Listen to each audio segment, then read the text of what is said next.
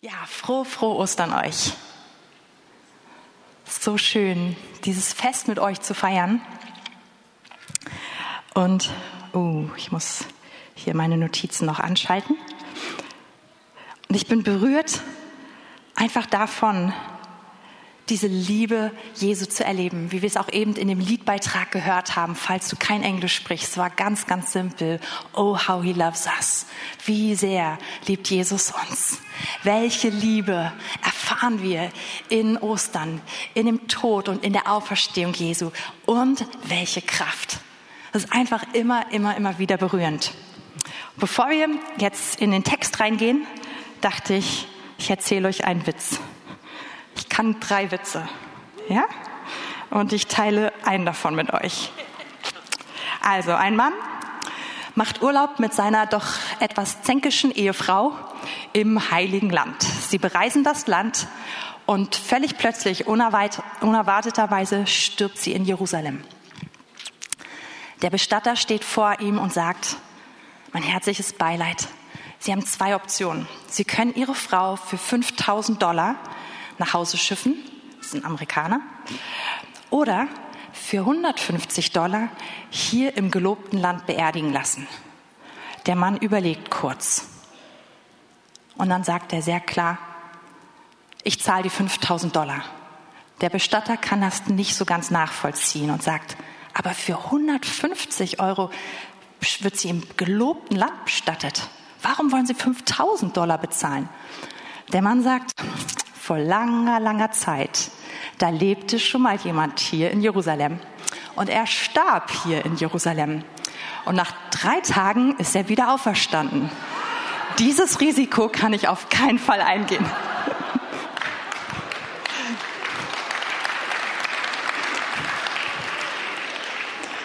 Gut, damit habe ich nur noch zwei Witze.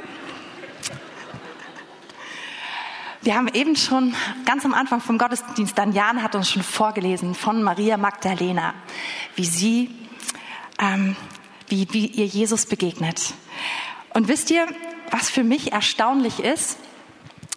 Die Bibel ist so ausführlich der, über die letzte Woche von Jesus, was er alles getan, gesprochen und gesagt und erlebt hat und über die ganzen Verhandlungen, die Anklagen, sein Weg zum Kreuz. Alles ist sehr genau beschrieben. Wir wissen, in welcher Stunde er verstorben ist. Und dann kommt die Auferstehung. Und als ordentliche Deutsche möchte ich doch gerne den Ablauf verstehen.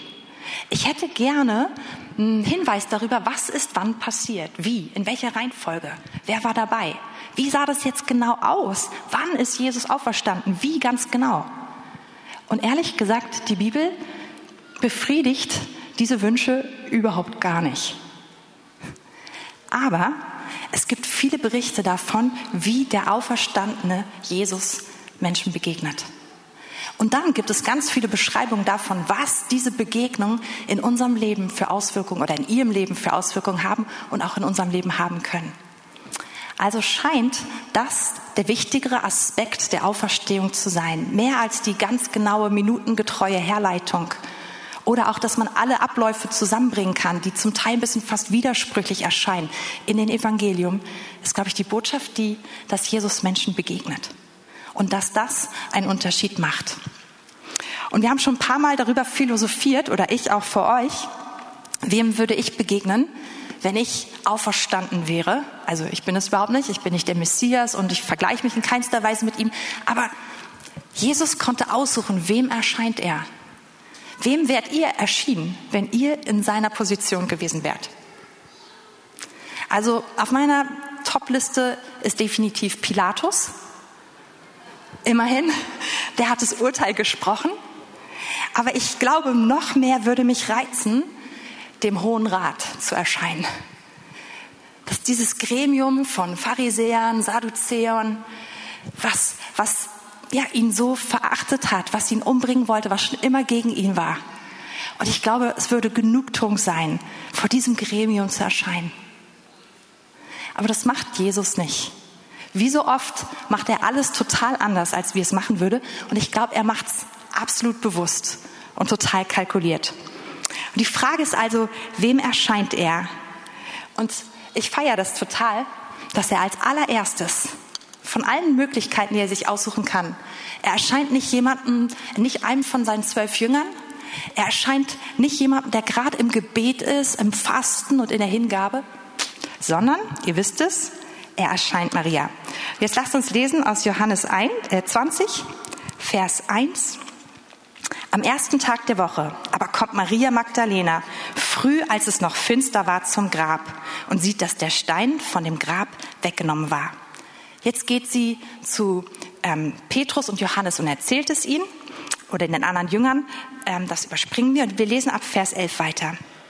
Maria aber stand draußen vor dem Grab und weinte. Und wie sie nun weinte, beugte sie sich in das Grab und sie sieht zwei Engel in weißen Kleidern sitzen, den einen beim Haupt, den anderen zu den Füßen, wo der Leib Jesu gelegen hatte. Und diese sprechen zu ihr, Frau, warum weinst du? Sie spricht zu ihm, ihnen, sie haben meinen Herrn weggenommen und ich weiß nicht, wo sie ihn hingelegt haben. Und als sie das gesagt hatte, wandte sie sich um und sah Jesus da stehen und wusste nicht, dass es Jesus war. Und Jesus spricht zu ihr, Frau, warum weinst du? Wen suchst du? Sie meint, es sei der Gärtner und spricht zu ihm, Herr, wenn du ihn weggetragen hast, so sage mir, wo du ihn hingelegt hast, ich will ihn holen. Also sie scheint sehr überzeugt zu sein von ihrer Stärke. Ähm, Jesus spricht zu ihr, Maria. Und da wendet sie sich um und spricht zu ihm, Rabuni, das heißt Meister. Und Jesus spricht zu ihr, rühre mich nicht an, denn ich bin noch nicht aufgefahren zu meinem Vater. Geh aber zu meinen Brüdern und sage ihnen, ich fahre auf zu meinem Vater und zu eurem Vater, zu meinem Gott und zu eurem Gott. Als die erste Person, der sich Jesus zeigt, nach all dem, was er durchgemacht hat, ist eine Frau. Und es ist nicht irgendeine Frau, es ist eine Frau, die am Trauern ist, die zerbrochenes Herz hat. Es ist eine Frau mit einer schambehafteten Vergangenheit. Wir haben eben schon gelesen mit Daniel zusammen. Jesus hatte sieben Dämonen von ihr ausgetrieben. Wahrscheinlich war sie vorher eine spezielle Person und ganz schön gekennzeichnet. Und Jesus begegnet ihr in ihrer Zerbrochenheit, in ihrem Schmerz. Und so ist Jesus immer noch heute. Jesus ist angezogen von unserer Zerbrochenheit. Und wenn du heute hier sitzt und dich total mit Maria identifizieren kann und merkst, kannst und du merkst, ich bin zerbrochen, ich, oh, es tut einfach alles weh, dann möchte ich dir sagen, dass Jesus da ist und dass er hier ist und dass er bereit ist, dir heute zu begegnen. Und das Gute ist, er ist nicht nur bereit, dir heute zu begegnen, wenn du dich mit Maria identifizieren kannst, sondern er ist noch vielen anderen Menschen begegnet. Und er ist überhaupt der ganzen Gruppe der Jünger begegnet, wenn wir einfach nur ein kleines bisschen weiterlesen. Und zwar Vers 19. Als nun an jenem Tag, dem ersten Tag der Woche, Abend geworden war und die Türen verschlossen waren, an dem Ort, wo sich die Jünger versammelt hatten, aus Furcht vor den Juden.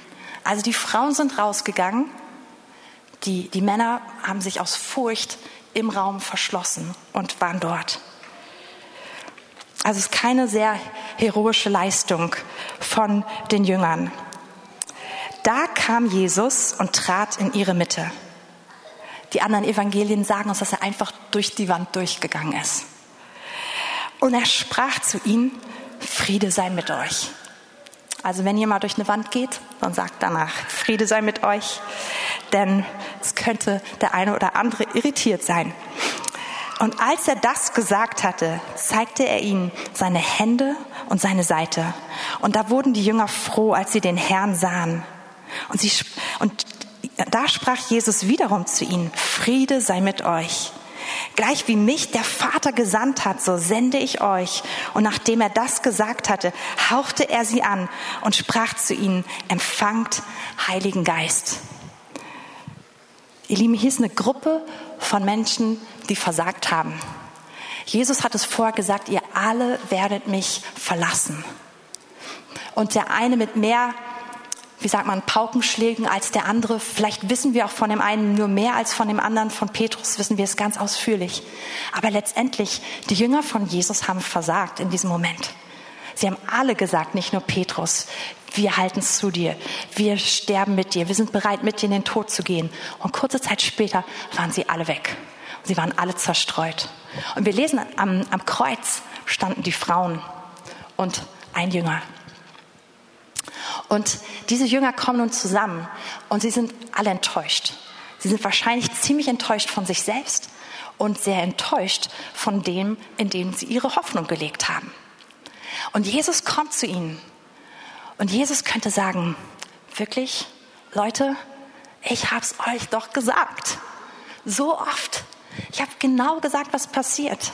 Warum habt ihr mir nicht geglaubt? Und an diesem einen Abend davor, Donnerstagabend, konntet ihr nicht wenigstens da für mich da sein, mit mir beten. Jesus könnte sagen, komm, wir fangen noch mal ganz von vorne an. Ich weiß nicht ganz genau, ob ich mich in euch geirrt habe. Aber Jesus kommt und Jesus erscheint ihnen mit so einer Liebe. Er begegnet ihnen in ihrer Angst, in ihrer Enttäuschung. Und er kommt zu ihnen und sagt, Friede sei mit euch. Und er zeigt ihnen, dass er es ist. Und was ich so toll finde, er bestätigt das, was er über ihrem Leben ausgesprochen hat. Er sagt, ihr seid vielleicht enttäuscht, aber ich bin es nicht. Und er sagt, so wie mich der Vater gesandt hat, so sende ich euch. Ich halte an euch fest. Ihr seid immer noch die Richtigen.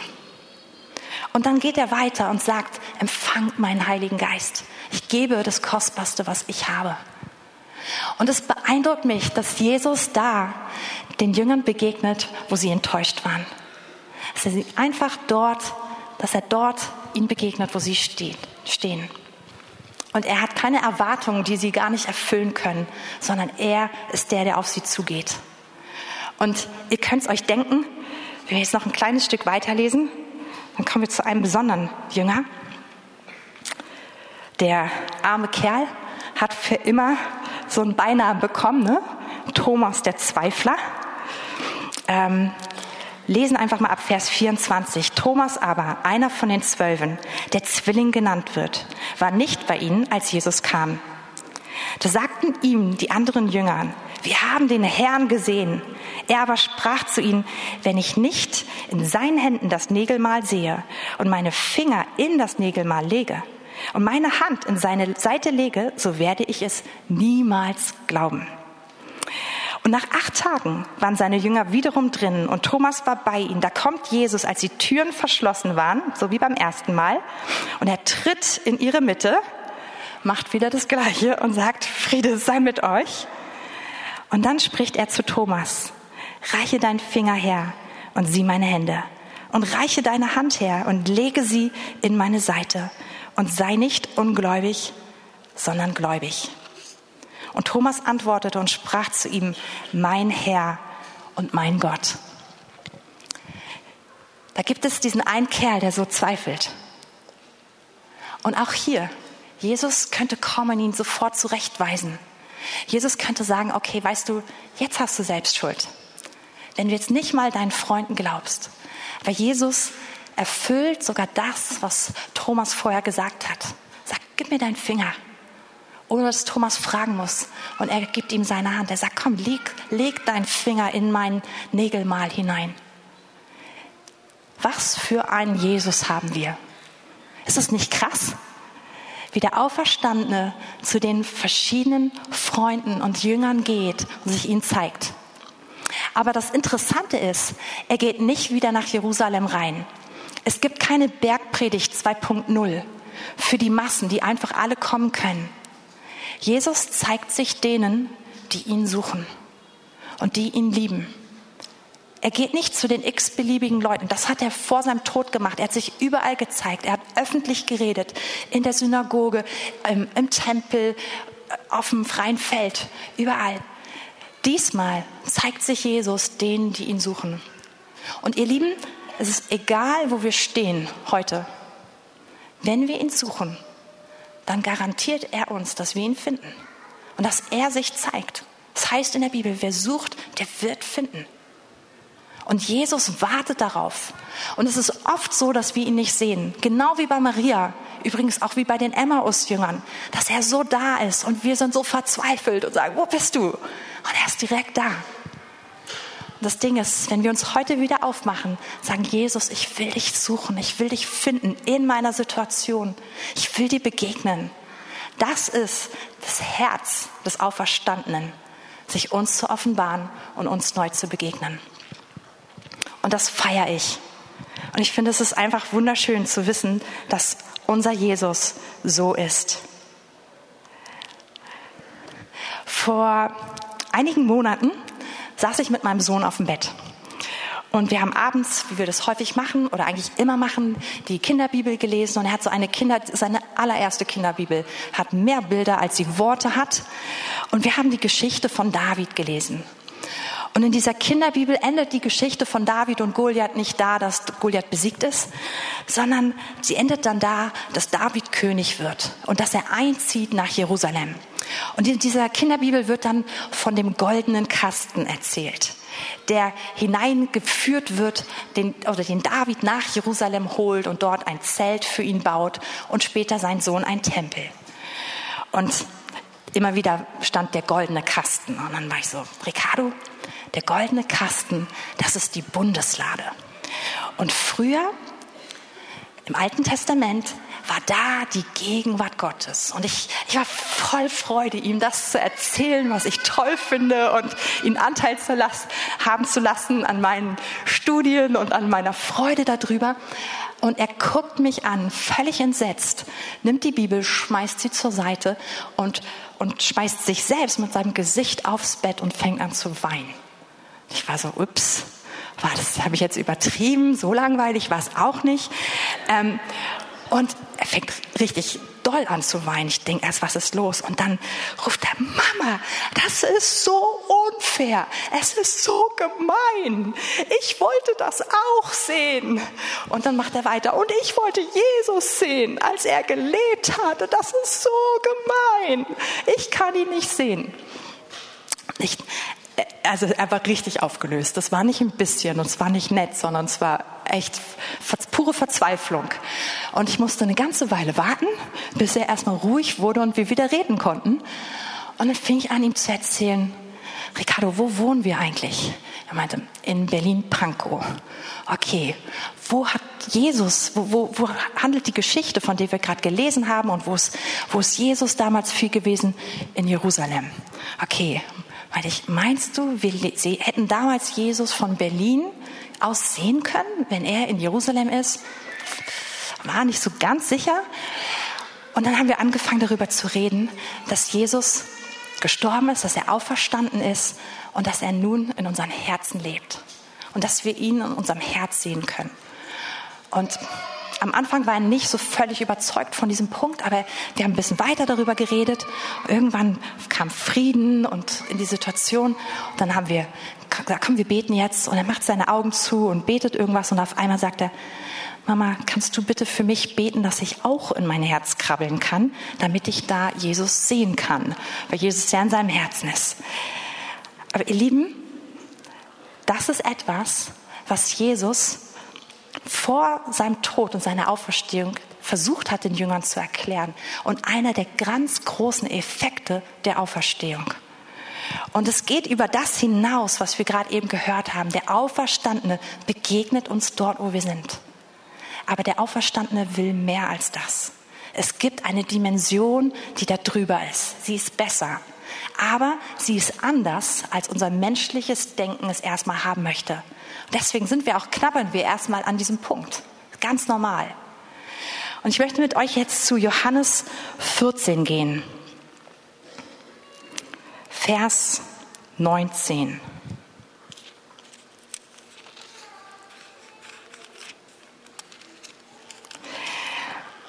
Das ist direkt in der Woche vor seinem Tod, wo Jesus das diesen, seinen Jüngern erzählt. Ich lasse euch nicht zurück ich komme zu euch. Er hat eigentlich gerade vorher gesagt, dass er den Geist der Wahrheit uns schenkt, den die Welt nicht empfangen kann. Vers 19. Noch eine kleine Weile und die Welt sieht mich nicht mehr. Noch eine kleine Weile und ich sterbe. Die Welt wird mich nicht mehr sehen ab diesem Punkt. Ähm, ihr aber seht mich, weil ich lebe, sollt auch ihr leben. An jenem Tag werdet ihr erkennen, dass ich in meinem Vater bin und ihr in mir und ich in euch. Jesus sagt, ich werde sterben, ihr werdet mich nicht mehr sehen. Die Welt wird mich gar nicht mehr sehen, aber ihr werdet mich sehen, weil ich lebe. Und an jenem Tag gemeint ist, ich glaube, gemeint sind eigentlich zwei Tage mit diesem jenen Tag. An dem Tag der Auferstehung und an dem Tag von Pfingsten werden wir, werdet ihr erkennen, dass Jesus im Vater ist, dass da eine Fusion, eine Einheit ist. Und das war wirklich schwierig für die Jünger, das nachzuvollziehen. Wir denken immer, warum war das denn so schwierig? Naja, weil ein Mensch vor ihnen steht und sagt, ich bin Sohn Gottes und ich bin völlig verbunden mit dem Heiligen. Das war schon ein bisschen herausfordernd. Und jetzt sagt Jesus, an diesem Tag werdet ihr wirklich erkennen, dass es so ist. Aber ihr werdet erkennen, dass ich im Vater bin und dass ihr in mir seid und ich in euch. Und Jesus nimmt uns mit hinein in diese enge Beziehung. Es geht über die punktuelle Begegnung hinaus und es geht in dieses für immer verbunden sein mit dem lebendigen Gott. Und Jesus sagt, durch die Auferstehung, am Tag der Auferstehung wird es euch dämmern. Und der Heilige Geist wird diese Wahrheit in eine ganz neue Dimension hinein transportieren. Ich finde es total interessant, dass, dass diese verborgene Dimension, dass sie schon viel, viel früher hergeleitet wird. Und dass selbst im Tod und in der Auferstehung Jesu, dass wir immer wieder sehen, es gibt eine Beziehung auf einer anderen Ebene. Bis hierhin hatten die Jünger eine physische Beziehung mit Jesus. Eine sichtbare. Sie haben ihn gesehen. So wie mein Sohn es auch gerne gehabt hätte. Sie waren da, er war da, sie haben sich gesehen, sie sind ihm gefolgt.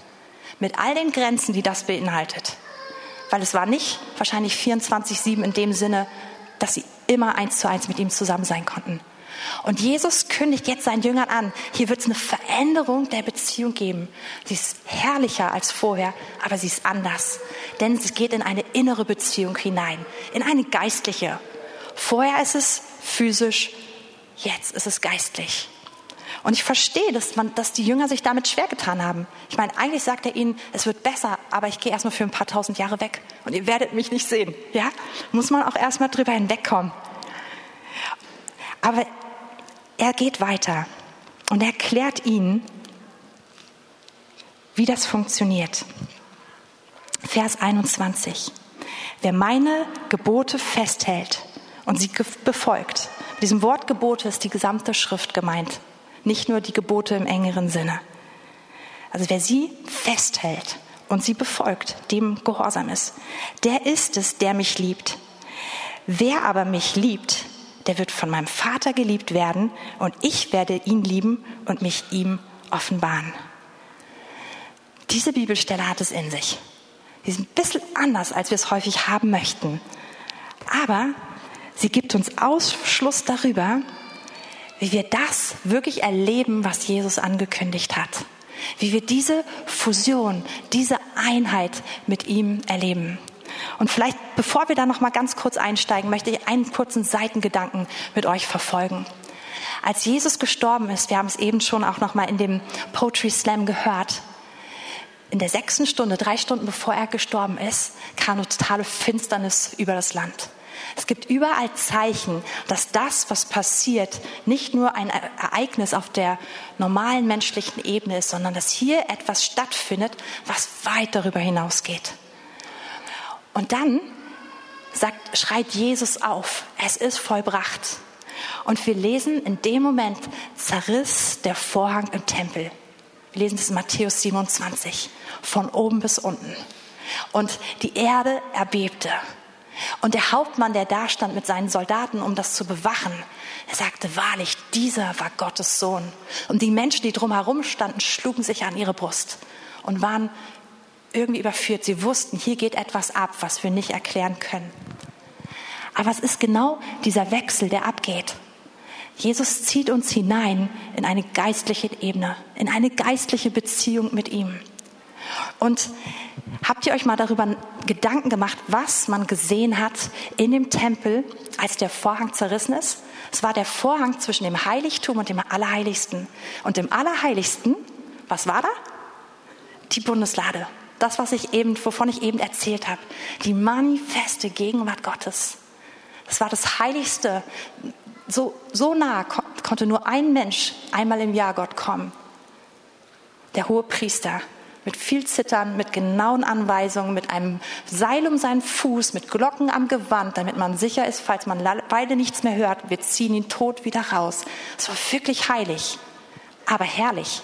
Es war ein Raum, der ganz dunkel war, ohne Beleuchtung und trotzdem hell, weil die Gegenwart Gottes da war.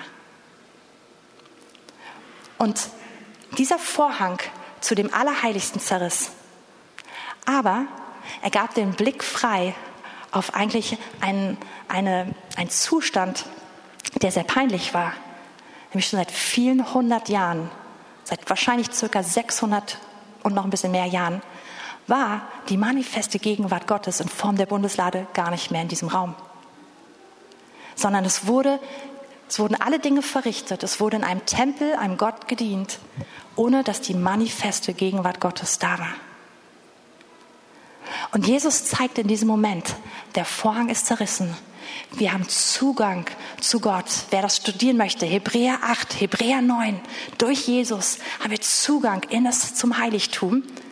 Aber mehr als das, diese manifeste Gegenwart verlagert sich von diesem Tempel in den. Aber nicht nur in den, du kannst jetzt auf dich zeigen, wenn Jesus, wenn du Jesus eingeladen hast in dein Leben, dann bist du der Tempel der manifesten Gegenwart Gottes. Er lebt in dir. Du bist mit ihm eins geworden. Und, und dahin ist, ist seine manifeste Gegenwart gewandert. Und das Ganze ist eine, eine Realität, eine Wahrheit. Aber wie können wir diese Wahrheit mehr erfahren? Wie können wir da drin leben? Wie können wir nicht nur sagen, oh ja, schön wär's. Ich wünschte mir auch, dass ich das mehr erleben würde. Jesus sagt seinen Jüngern ganz klar, wie es geht. Und das war jetzt Vers 21. Wer meine Gebote festhält und sie befolgt, der ist es, der mich liebt. Wer aber mich liebt, der wird von meinem Vater geliebt werden. Und ich werde ihn lieben und mich ihm offenbaren. Im Englischen wird immer die die Formulierung be benutzt, I'm gonna make myself manifest to him, to him. Ich werde mich manifest ihm offenbaren. Mit meiner manifesten Gegenwart werde ich mich zeigen. Und diese Bibelstelle hilft uns zu verstehen, dass es nicht irgendwie ein Glücksspiel ist, ob wir das erleben oder ob wir das nicht erleben.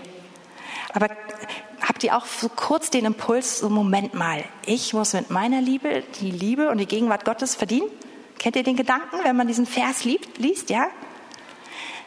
Ich möchte euch ein bisschen beruhigen. Johannes, der dieses Evangelium schreibt, ist der gleiche Johannes, der im ersten Johannesbrief geschrieben hat. Wir lieben ihn, weil er uns zuerst geliebt hat. Ich glaube, Johannes ist sich ganz sicher, wie rum die Reihenfolge ist. Und es ist der gleiche Johannes, der geschrieben hat, so sehr hat Gott die Welt geliebt, dass er seinen eingeborenen Sohn gab, damit alle, die an ihn glauben, nicht verloren gehen, sondern das ewige Leben haben. Und es gibt keine größere Liebe als die, die wir in Jesus empfangen haben.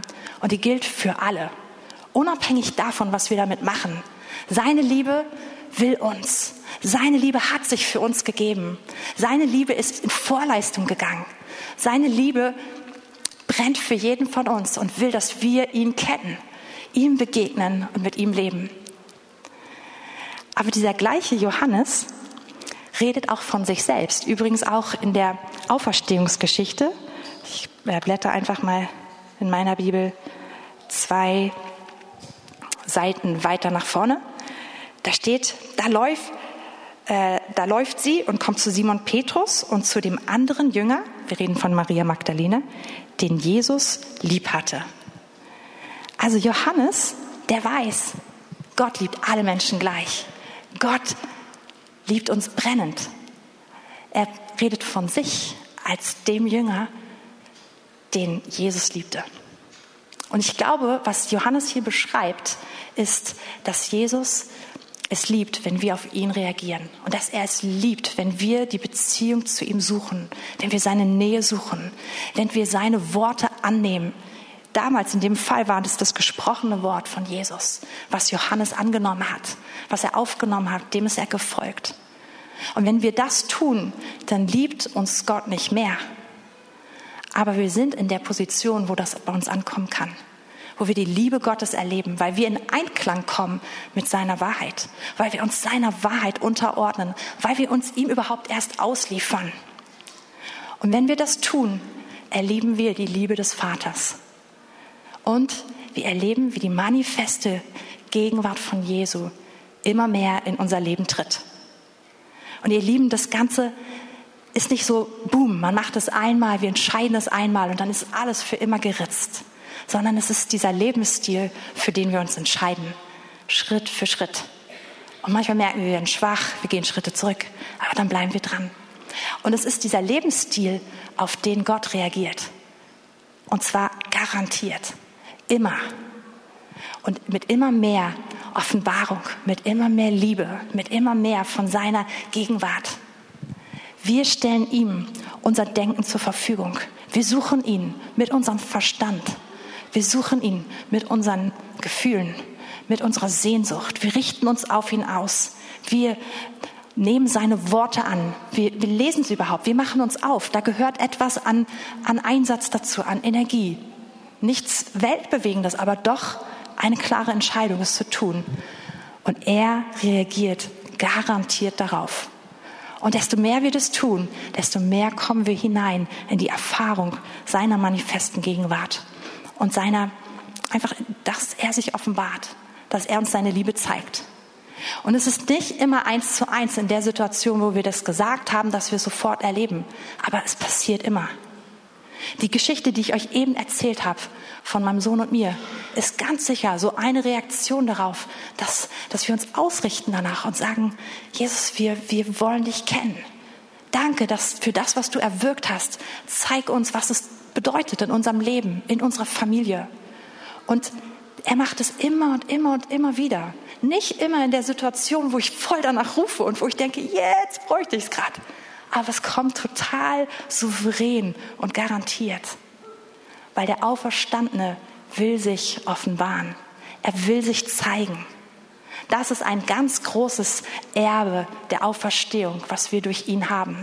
Dass wir hineingerufen sind in die Begegnung, in die Beziehung und dass wir zum Tempel, zum Wohnort Gottes werden. Ich lese noch die letzten Verse hier aus Johannes 14. Da spricht Judas, nicht der Iskariot, zu ihm. Herr, wie kommt es, dass du dich uns offenbaren willst und nicht der Welt? Er fragt also, ist das jetzt, was du sagst, nur für uns? Ich dachte, du bist der König der ganzen Welt. Und Jesus antwortete und sprach zu ihm, wenn jemand mich liebt, so wird er mein Wort befolgen und mein Vater wird ihn lieben und wir werden zu ihm kommen und Wohnung bei ihm machen. Und Jesus macht es ganz klar. Nein, es ist nicht nur hier für einige wenige Auserwählte, es ist für jeden. Es ist für alle. Für jeden, der sich aufmacht, der einfach seine Aufmerksamkeit auf mich richtet, der mich sucht, der mein Wort nimmt. Wir werden kommen. Wir werden, wir werden uns ihm zeigen, wir werden ihn lieben, wir werden in ihm wohnen. Und das ist es. Wir werden, du wirst zu dem Wohnort Gottes.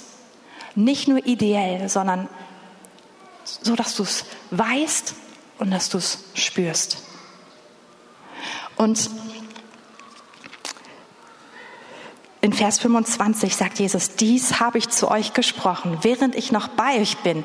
Der Beistand aber, der Heilige Geist, den der Vater senden wird in meinem Namen, der wird euch alles lernen und euch an alles erinnern, was ich euch gesagt habe. Also das, was wir gerade gehört haben, das zählt für jeden, der es möchte. Und nicht nur für uns, die wir hier sitzen, sondern für jeden, den wir kennen. Für jeden in dieser Stadt, für jeden in unserer Umgebung. Und Jesus weiß, dass das, was er sagt, herausfordernd ist für den menschlichen Verstand. Und dass es etwas braucht, um sich darauf einzulassen.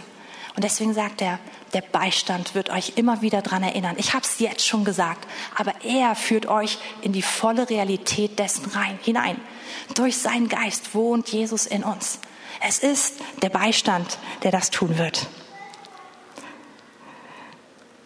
Und ihr Lieben, wir als Gemeinde, danach strecken wir uns aus. Wir sind, wir sind gerade in einer Zeit, wo wir einfach uns damit beschäftigen, was hat Jesus für uns am Kreuz gemacht. Und wir, wir wollen die Wunder ergreifen, die er vorbereitet hat. Wir wollen Heilung ergreifen, die er vorbereitet hat. Befreiung, die er für uns erkauft hat. All das ist da. Aber wenn wir diesen Punkt nicht ergreifen, dann ist der Rest hohl. Und das ist etwas, wo wir richtig gerufen sind, hineinzudrängen in unser Erbe. Ich glaube, man kann sein ganzes Leben daran vorbeileben und wir können errettet werden, wir können in den Himmel kommen, aber wir können diesen wunderbaren Teil des Erlösungswerks Jesu einfach verpassen. Wir können vorbeigehen an der Herrlichkeit, die er für uns vorbereitet hat, an seiner manifesten Gegenwart, an seiner Liebe. Oder wir können voll davon werden. Und ich wünsche mir, dass wir als Gemeinde, dass wir da zusammen reindrücken, dass wir lernen, einen Lebensstil zu entwickeln, der genau darauf ausgerichtet ist. Und dass wir damit ein Segen sind für jeden, mit dem wir zu tun haben. Und ehrlich gesagt, wenn wir das machen, dann erfüllt sich etwas, was die Herrenhuter häufig gesagt haben, nämlich, dass das Lamm den Lohn seiner Leiden empfängt. Dafür ist Jesus ans Kreuz gegangen. Dafür ist er auferstanden. Das hatte er vor Augen. Und ich möchte euch heute Morgen einladen, dass wir mit dem Abendmahl auf das reagieren, was ich gerade ähm, ausgeführt habe. Und ich möchte dir einfach so kurz sagen, wie kannst du darauf reagieren? Wenn du Jesus noch gar nicht in deinem Herzen hast, wenn du ihn nicht eingeladen hast, dann bist du auch nicht automatisch sein Tempel dann musst tu das. Lade ihn ein. Sag Jesus, ich möchte dein Erlösungswerk für mich annehmen. Ich brauche das. Ich bin nur gerecht durch dich. Ich bin ein Sünder. Ich brauche deine Vergebung. Ich brauche deine Reinigung. Aber ich brauche auch dieses Leben mit dir. Diese Beziehung. Und wenn du das getan hast, dann bist du würdig, das Abendmahl zu nehmen und dich daran zu erinnern, es zu feiern und dir bewusst zu machen, was er für dich vollbracht hat. Und wenn wir gleich das Abendmahl nehmen, ich glaube, einfach eine ganz simple Sache ist, dem Herrn zu danken. Zu sagen, danke Herr für das, was du getan hast. Danke für den Preis, den du gezahlt hast. Danke, was, dass du erwirkt hast, dass ich in deiner manifesten Gegenwart leben darf, dass ich sogar dein Zuhause werden darf, dass ich dein Tempel sein darf bitte zeig mir das mehr, bitte offenbare es mir mehr. Und in, diesem, in dieser Haltung einfach das Abendmahl zu nehmen und dich ihm damit neu auszuliefern und zu sagen, das ist kostbar für mich, aber ich möchte es noch mehr ergreifen, noch mehr verstehen. Und ähm, ihr dürft jetzt gleich an die Station gehen. Wir haben acht Stationen hier im Raum. Auch zwei gibt es am Mischpult und zwei auch nach hinten, ähm, wie im Flugzeug. Es gibt auch manchmal ist die nächste Station hinter einem. Ähm, und dort könnt ihr das Abendmahl empfangen. Das Brot wird euch ausgeteilt aus hygienischen Gründen. Den Saft könnt ihr einfach so wegnehmen. Und dann dürft ihr entweder an euren Platz gehen oder irgendwo euch einen Platz suchen, der euch gefällt. Einfach diesen Moment mit dem Herrn zusammen genießen. Einfach mit ihm austauschen und sagen, danke für das, was du erwirkt hast. Ihr könnt es zu zweit, zu dritt oder alleine machen, so wie ihr möchtet. Und bevor wir das tun, möchte ich einfach kurz beten. Jesus, wir danken dir, dass du der Auferstandene bist.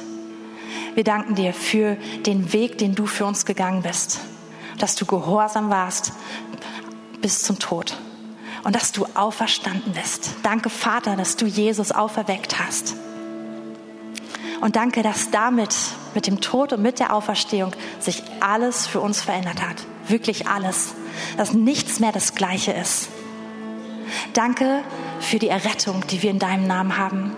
Ich möchte für jeden hier beten, der hier im Raum ist und diese Errettung noch nicht persönlich erlebt hat. Ich möchte beten, dass er sie heute persönlich erlebt.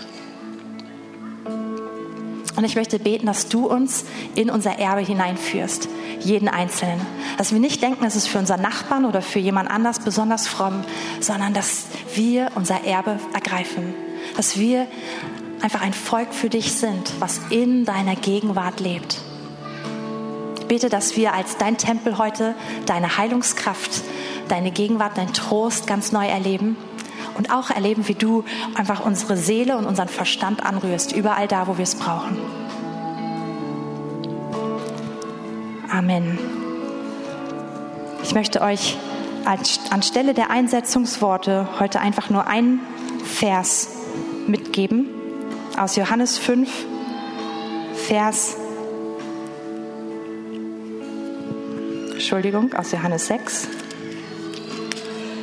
Vers 56. Falls ihr den per Beamer noch an die Wand kriegt, Johannes 6, Vers 56. Wer mein Fleisch isst und mein Blut trinkt, der bleibt in mir und ich in ihm.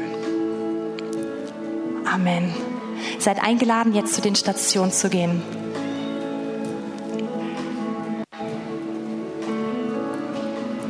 wenn du Jesus dein Leben geben möchtest, mit jemandem beten möchtest, komm einfach hier nach vorne zu mir. Ich bete total gerne mit dir.